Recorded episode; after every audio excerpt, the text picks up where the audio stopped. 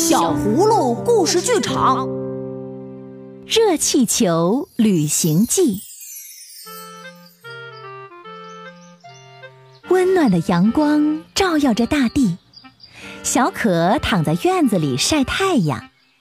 他看到天上的小鸟飞过头顶，飞过树梢，感叹道：“我如果也能飞多好啊！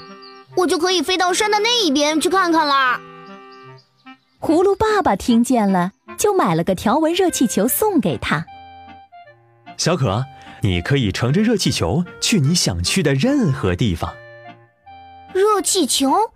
啊，它可以带我飞过屋顶吗？嗯，当然可以。呵，它可以带我飞过大山吗？当然可以啦，但是你要注意安全。小可非常喜欢葫芦爸爸送给他的热气球，每个星期天，他都坐着热气球飞呀飞呀，飞过大山去旅行。依依都看在眼里，别看依依是个女孩子，但她也有一颗爱探险的心呢。又是一个星期天，小可，你也带我一起去旅行好吗？好呀，那就上来吧。要做好了，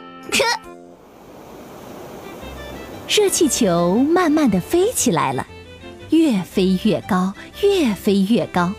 依依叫起来：“哇，太神奇了！我可从没见过这么美丽的景色。看到了吧？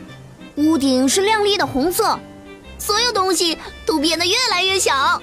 没错，小河看上去长长的、蓝蓝的、弯弯曲曲的。”还有树木笔直的列成一排排，草地是那么那么绿，一切看上去都整整齐齐、井井有条的，真是太漂亮啦！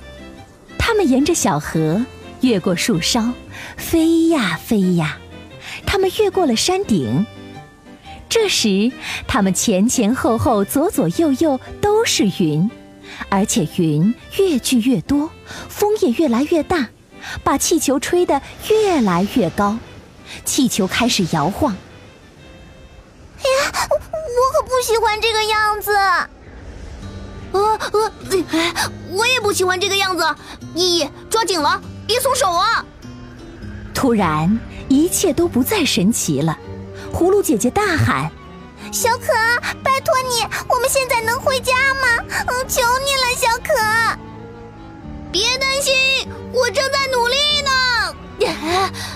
然后他们开始下降，而且越降越快。现在一定要抓得紧紧的。篮子砰的一声跌落到地上，小可和依依不轻不重的摔在了草地上。他们揉了揉摔疼的屁股。哦，现在我们回家吧。我还是喜欢山的这一边，我们的这一边。是啊，走吧，没有什么比得上自己的家。呵呵呵呵。我们都喜欢探险，喜欢尝试各种各样的新鲜事物，这种敢于冒险的精神是最酷的。但经历各种风雨之后，我们会发现，家才是最温暖、最舒适、最让人留恋的地方。所以，不管去多远的地方，总有一天我们需要回到自己的小家。下次我们什么时候再一起去冒险呢？